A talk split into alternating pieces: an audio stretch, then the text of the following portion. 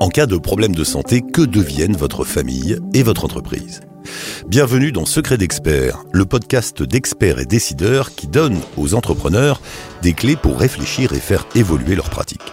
Secret d'experts.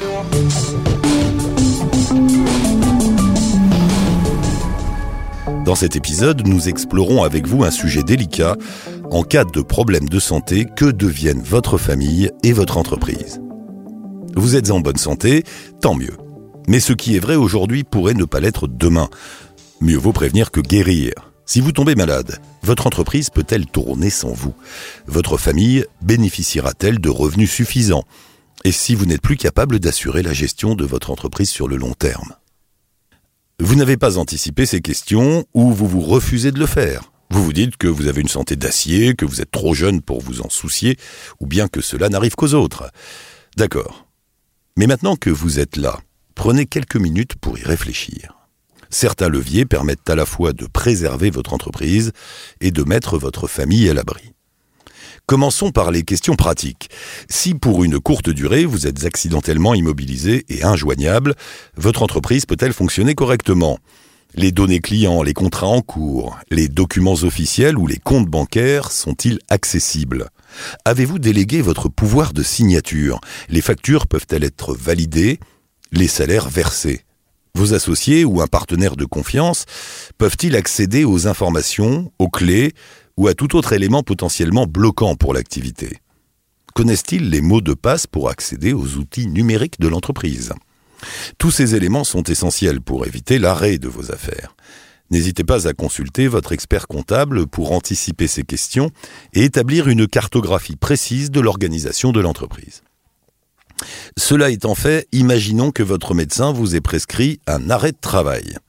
Quels seront vos revenus, ceux de votre foyer? Vous avez droit à des indemnités journalières, que vous soyez dirigeant assimilé salarié, commerçant, artisan, et même, depuis le 1er juillet, si vous exercez une profession libérale. Une indemnité, certes, mais qui sera sans doute insuffisante pour subvenir à vos besoins et à ceux de votre famille. Par exemple, si vous êtes artisan ou commerçant, votre indemnité journalière ne pourra pas être supérieure à 56 euros par jour. Et gardez en tête que vous ne la recevrez pas immédiatement, un délai de carence de 3 jours s'applique. Face à cela, de nombreux assureurs proposent des produits permettant de vous verser un complément de revenu. En fonction de votre situation, réfléchissez bien à la franchise, cette période qui précède l'activation des garanties, mais aussi à la durée d'indemnisation. Comparez plusieurs devis avant de faire votre choix, et si vous hésitez, là encore, demandez conseil, d'autant que les cotisations d'assurance peuvent souvent être prises en charge par votre entreprise. Étudiez également le contrat de prévoyance Madelin. Il vous permet d'obtenir des revenus de remplacement ou des rentes, notamment en cas d'incapacité de travail ou d'invalidité permanente à la suite d'une maladie. Ça va? On continue? Loin de moi l'idée de déclencher des angoisses. Mais nous sommes d'accord, vous n'êtes pas Superman. Vous n'êtes pas à l'abri qu'une longue maladie vous tienne éloigné de votre entreprise ou vous empêche définitivement de la diriger. Personne n'aime être confronté à sa propre vulnérabilité, mais ignorer ce risque pourrait vous coûter cher. Si vous ne pouvez plus exercer vos missions, un produit comme l'assurance homme-clé permet de garantir la continuité de l'activité. Elle peut financer, par exemple, votre remplacement et les frais inhérents à celui-ci. C'est votre entreprise qui souscrit l'assurance et qui en est la bénéficiaire. Et les primes qu'elle verse sont déductibles du résultat imposable. Baisse de chiffre d'affaires, perte de savoir-faire, dépenses de réorganisation, l'indemnité débloquée va lui permettre de faire face. Pour déterminer le montant de l'indemnité adaptée à votre situation économique, consultez votre expert comptable. Plusieurs éléments sont pris en compte. Le bilan de votre entreprise, votre poste, la perte de marge engendrée par votre départ, etc. Les garanties de l'assurance homme-clé sont différentes selon les contrats. Elles peuvent couvrir l'invalidité, l'incapacité totale de travail, la perte totale et irréversible d'autonomie et le décès. Attention, étudiez bien les devis et les contrats qui cachent souvent des majorations ou des exclusions. Et si vous avez un ou des associés, pensez aux garanties croisées. Elles permettent de verser un capital à un ou plusieurs associés si un accident survient à l'un d'eux.